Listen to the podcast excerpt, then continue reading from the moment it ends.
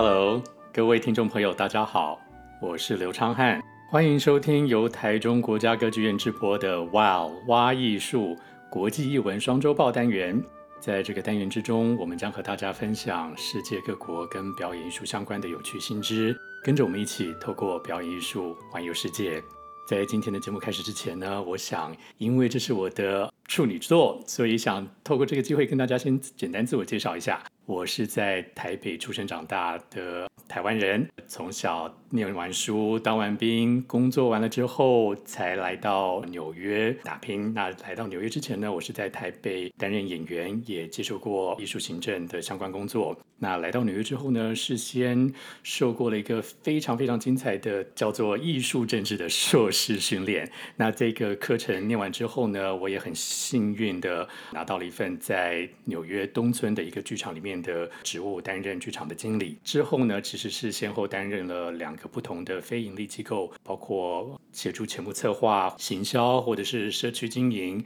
募款。那在这个过程当中呢，也因缘际会，开始在纽约市立大学里面的一个校区开始教书。那教着教着，兴趣开始又冒出来了，所以我又又念了一个教育博士。所以呢，呃，台中歌剧院交给我的重任呢，就是由我来帮大家搜集、解读、分享在美国或是在纽约跟表演艺术相关或跟艺术相关的知识跟新闻。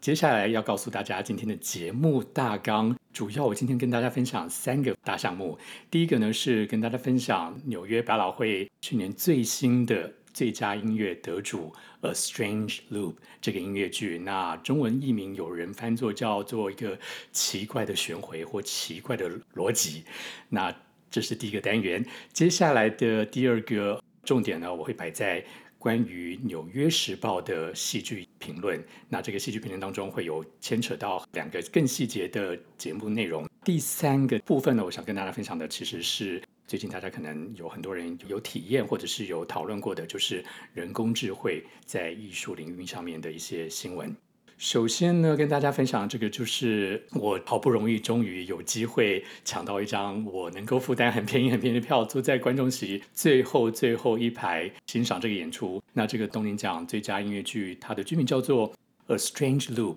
在讲这个剧之前呢，先跟大家分享一下这个音乐剧的剧作家跟作词作曲者，他的大名叫做 Michael R. Jackson，就是跟大家熟知的 Michael Jackson 是同名，但是中间有一个中间名。他这个人呢是在一九八一年就出生，所以现在其实已经四十出头了。但是这是他的第一部被搬上百老汇的音乐剧作品。但是他从二零一七年开始就已经得到了很多非常知名也非常有崇高地位的奖项。他这个作品《A Strange Loop》就是奇怪的轮回呢。其实我在这边想跟大家分享，我自己觉得这个剧名可以翻作成什么样的中文剧名，叫做“钻牛角尖”。那我待会来跟大家分享一下为什么我觉得是钻牛角尖。那这个钻牛角尖这部剧呢，其实它除了获得东尼奖最佳音乐剧之外，他也获得了普利兹奖的最佳戏剧写作作品。那这是 Michael R. Jackson 第一次以美国黑人的身份获得这个普利兹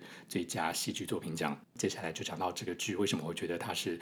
剧名可以写作钻牛角尖，因为他剧里面的内容讲的就是他这个人，他写了一个叫做 Arthur 这个人物。那这个 Archer 这个字呢，在英文当中，它可以是一个人的名 Archer，但是 Arthur 这个字呢，U S H E R，同时也是剧场里面带观众入座找座位的这个职务。所以你说在剧场里面你叫 Arthur Arthur 的话，大家可能觉得，哎，你是是不是需要找座位的服务呢？还是说你在叫谁？所以他这样子的一个创作者，他是用他很多自己亲身的经验创造一个这样的角色。那这个角色呢，名字就叫 Arthur，而且他在剧中的工作就是在百老汇一个大家可能知道也看过的一个音乐剧《狮子王》这个制作里面的领位员，所以他名叫 Arthur，又身为他代位员的这个工作。从开场的时候，我听了一阵子才知道，哦，原来这个 Arthur 他就是，其实他的人名也是他的工作职位，这已经让我的头脑有一点晕头转向了。但是真正让人觉得，或者是让这个剧作家把这个剧写成 a strange loop，right，奇怪的轮回的原因是，他除了这个主要角色之外，在舞台上其他所有的角色都是他这个人当中的思绪，他脑袋中的六个思绪。对，他就是用思绪的角度来把这个话跟词跟对话写出来。那这些思绪呢，有时候又会代表他生命中碰到的很多不同的，不管是亲朋好友、对象或是工作伙伴。所以这个剧的架构跟它的内容，跟它的人物故事编排，真的是在百老汇难得见到的一种设计。除此之外，更难得的是，这位剧作家他创造了这样子的身份，这样子的一个主要角色，他是一个黑人，他是一个身材比较啊、呃、体型丰腴的黑人，再加上他是一个同时又是一个男同性恋者，所以以这样子一个黑。同性恋者，然后自认长相不佳的角色来担任主角的这样的一个制作，在整个东尼奖或者是在百老汇音乐剧史上，真的是从来没有见过。这就是这个剧，我觉得可以翻错成钻牛角尖的原因，是因为他真的讲的就是这个人从小到大在生活中、工作上、求学当中碰到的所有人事物，他就写在这个剧里面，所以当中包含了他个人身份的挣扎，或是他跟他父母之间的关系。或者是他在找工作的时候的挫折，甚至是他在网络上交友，他显得是很多很露骨。但是这个作品之所以有意思或是有意，就是他真的很坦白的把这样子的一个人物，一个在美国生长的黑人胖子男同性恋的心理历程。这一个新闻我之所以会想要跟大家在这个时间点分享，是因为。他在夏幕的前一周，就是我呃抢到票的那一天，其实刚好是这个下档的前一周。很不巧的是，在下档之前，有几个制作因为演出人员的一些不管是身体健康或者是意外因故，有一些戏其实场次不幸被取消。所以当我去看这场戏的时候呢，在门外等了非常久，等到门终于开了，就坐又等了一阵子之后。大家才突然听到报幕说，这一场演出将会以 concert 形式，就是会以音乐会的形式来呈现。大家还在纳闷的时候，报幕的人就说：“哎，接下来请大家欢迎普利兹跟东尼奖得主 Michael R. Jackson 上台。”大家马上 疯狂尖叫，因为。大家现在可以期待的就是由 Michael R. Jackson 上台带领其他六位扮演思绪的这些群戏演员们来进行一场以音乐会形式呈现的钻牛角尖。可能有些听众朋友有曾经参加过所谓独剧的呈现，这一场演出我本人在现场看的这个 concert reading 很类似独剧演出。但是你可以想象，就是其实观众买票进来是想要看一个完全的舞台变化或是灯光变化，但是我们没有看到舞台变化或是灯光变化，取而代之的是创作者本人扮演主角。那其他六个，呃，虽然我现在讲配角其实是不太恰当，因为他们真的大家的戏份都非常非常平均。所以总共七个人坐在台上，他们是真的就是完完全全坐在椅子上，七把椅子在舞台上，然后舞台完全没有变化，灯光稍微有变化，这样子的音乐会独剧形式的关系体验下来，我们看到最后，其实不是只有我，就是全场在戏剧终了的时候是马上起立鼓掌，right，就是 standing ovation。所以我很高兴的是，哎，其实观众对这样子的一个突如其来的。音乐会读剧呈现的接受度还是蛮高的。当下所有观众都知道，写剧的人就是把这个故事讲给你听的这个人。在这样子的多层交错之下，我们其实可以更深刻的体会这个人物他想要讲的故事是有多捶心肝、多痛心。因为其实大家可以想象的是，一个美国黑人长相不好看，然后又是一个男同性恋，其实开心的事情真的不多。所以，当我们看完整出戏，又知道担任讲故事这个主角又是剧作家本身，那一份感动跟那一份珍惜，其实是大部分观众都有体验到的。那这个新闻呢，大家如果有兴趣的话，也可以在我们的活动资讯栏找到相关链接。接下来跟大家分享的几则新闻消息呢，其实就是跟《纽约时报》的剧评有关系。讲到《纽约时报》，大家可能大概有了解的会知道，《纽约时报》就是非常非常声名显赫的一个报章杂志。所以，当大家读《纽约时报》主笔或者是工作人员所写的剧评，大家会对他们提供的剧评有不同或者是更高的信赖程度。但是呢，我今天分享的两个算是事件。就是体现了《纽约时报》身为主笔的这一个评论家，他在写的评论所产生的反效果。第一个事件其实是围绕在有一个制作叫做《A Raising in the Sun》，台湾或者是中文翻译可能是在阳光下的葡萄干，《A Raising in the Sun》。这个剧作呢，其实是在一九五九年在百老汇登台。在一九五九年登台之后呢，这个剧作作品。也被翻拍成电影，也被很多其他制作重新登台，包括去年二零二二年秋天年末的时候的一个制作。可是呢，我要先跟大家分享一个，就是这个事件的主要关系人，就是一位名叫 Tonya Pinkins 的女演员。这个 Tonya Pinkins 这个女演员呢，其实来头不小。她在一九六二年出生，到现在刚过六十大寿。他担任《A Raising in the Sun》太阳下的葡萄干里面这样的一个制作的一个重要角色。他为什么会是这个事件的重要关系人呢？就是因为他是写了一篇公开信反驳这位剧评家所写的点点滴滴。那这个剧评家呢，我也跟大家介绍，简短介绍一下，他也是这个事件的重要关系人。那这个剧评家的名字叫做 Jesse Green，他。现在的职位呢是《纽约时报》的首席剧评家，就是 Chief Theater Critic。他在开始从事文字专职工作之前呢，他也是在剧场有打杂过，然后也担任百老汇的剧的工作人员。然后另外一个事情，他是在耶鲁学院，就是耶鲁大学的大学部念过书，然后拿到文学跟戏剧的学位。那另外一个我们没有特别讲的是，就是 Tonya Pinkins 这个是一位。女士，right，她是扮演当中重要角色的女主角，但是她是一位黑人女性。然后呢，Jesse Green，她是一个在《纽约时报》担任戏剧评论主笔的这个人，他是美国出生长大的白人男性。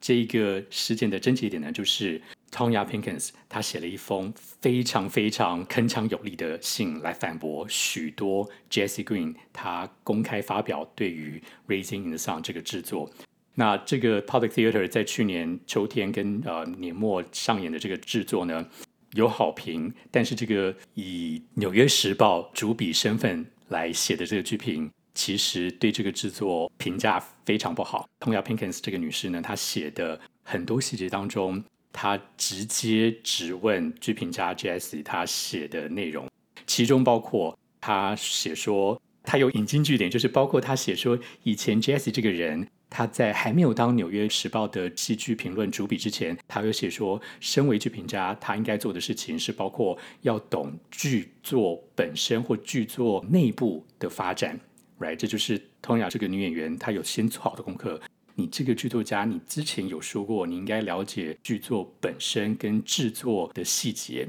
但是在信中，其实历历在现的就是这个剧评家他没有实际了解这个剧作的内容，跟他想要提升的重点。一个例子就是，Tonya 有写说，他直接在信中就质问这个剧评家：“你写的剧评是说，哎，这个导演在这个剧作当中描写的重点，或是刻画的重点，是这一位男主角在这个黑人家庭当中扮演的身份。”那我刚在简述剧作内容当中没有稍微讲，就是这个剧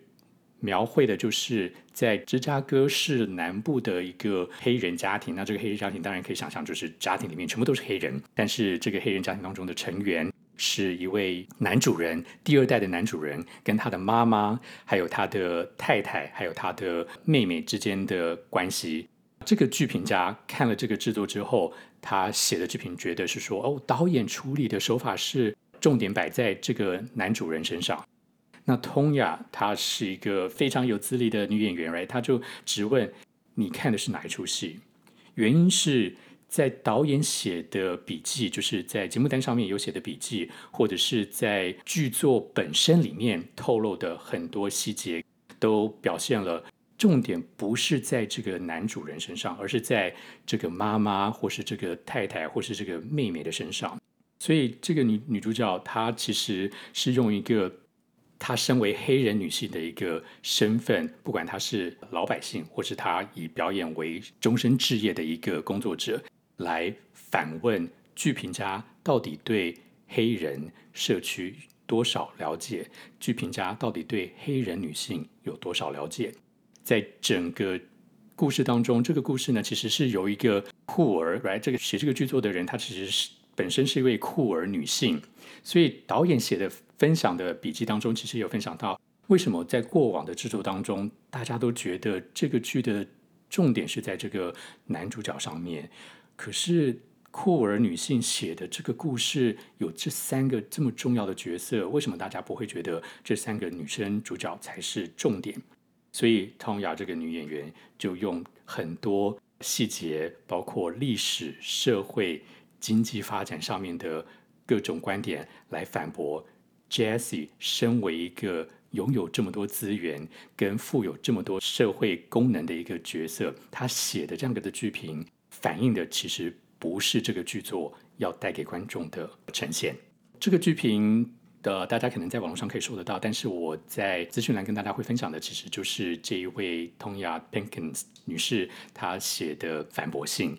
另外一个事件其实也跟种族有关系。这个事件写这个剧评的人是同一个，也是 Jessie Green，他算起来也蛮倒霉的，就是他是主笔，然后接连发生这样的事情。这个剧作的音乐剧的剧名叫做 K-pop 的 Musical，中文可能大家没有特别的呃翻译，可能就是哈韩音乐剧。这个音乐剧顾名思义，真的就是取材跟由韩国流行音乐发想衍生出来的一篇故事。Jessie 她写完，然后发表完她的剧评之后，起身反抗的呢，其实不是演员或是剧组工作人员，而是这个音乐剧的制作人。那这个制作人啊，包括 Tim Forbes 跟呃 Joy Parnes 这两个人，他们呢就在社群网络上面发表了很简短的公开信。那这公开信呢，其实是不是针对 Jesse 本人？这公开信反倒是针对《纽约时报》的高阶主管。他们质疑的不是说 Jesse 他没有资格或是没有能力来做评论，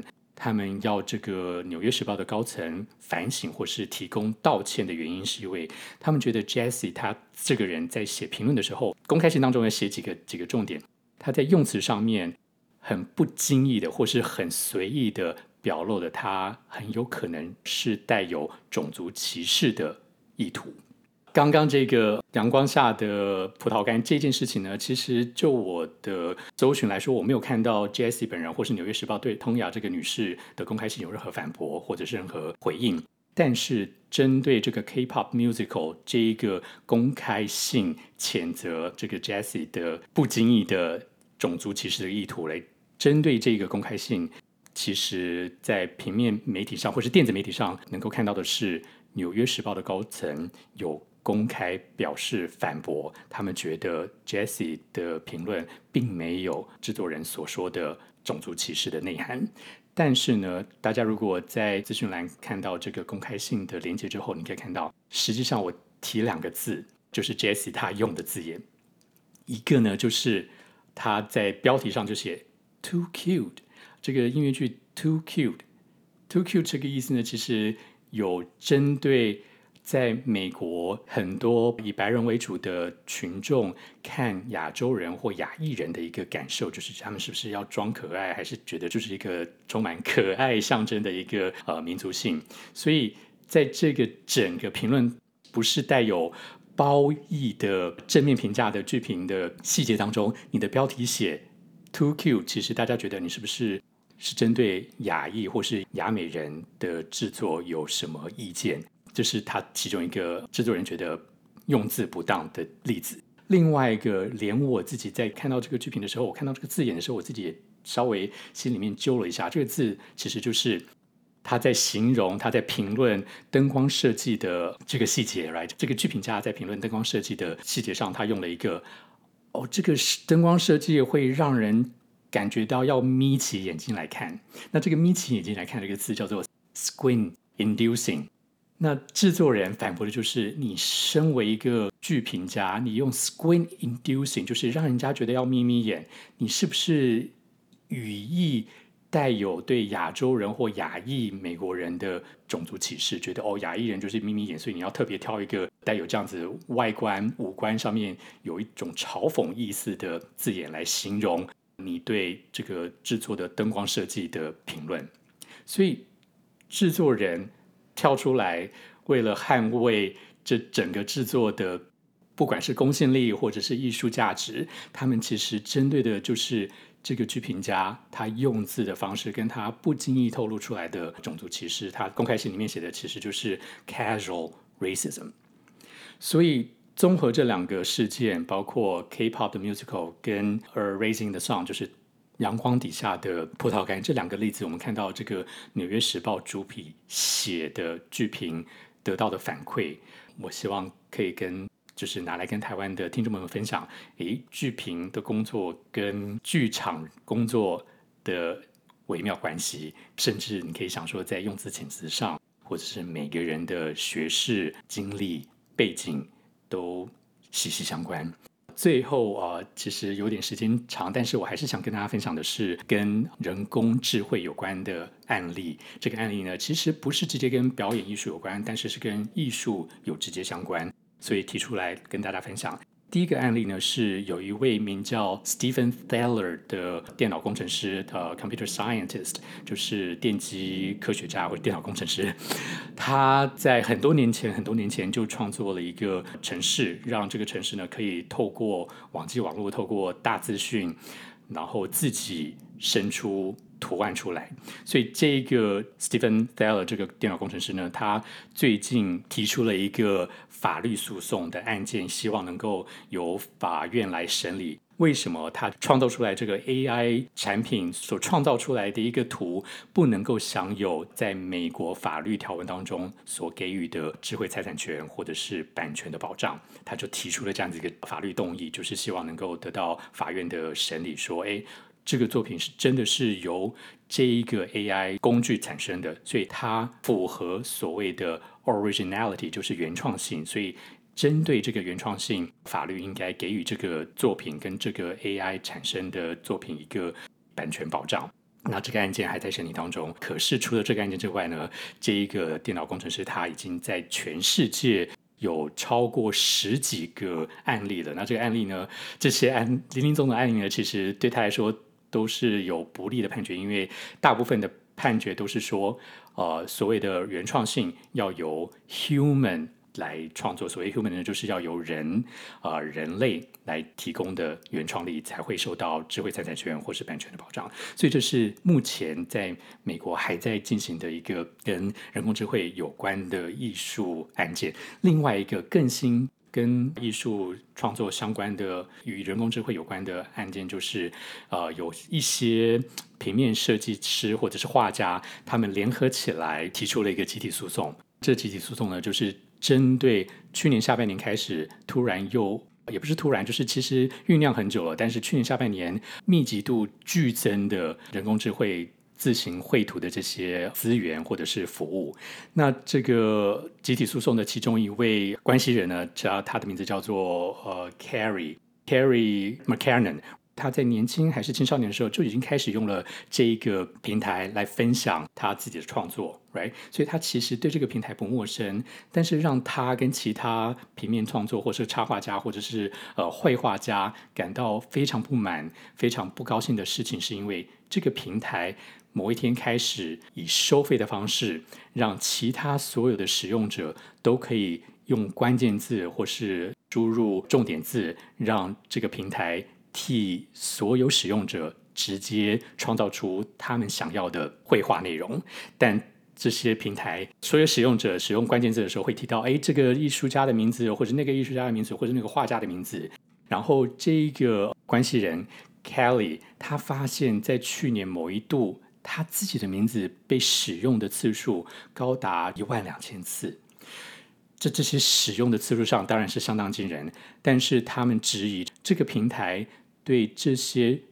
人类创作者完全没有，一他们没有知会，也没有取得他们的同意，二他们完全没有提供任何的费用或 compensation，就是酬劳，所以他们现在的集体诉讼从一月刚开始，我们期待的就是看这个法院会怎么判决这样子的一个由 AI 人工智慧产生的绘图机制。对平面设计师，或是对于插画家，或者是对绘画者，他们维生之道的这个创作会有什么样的保障？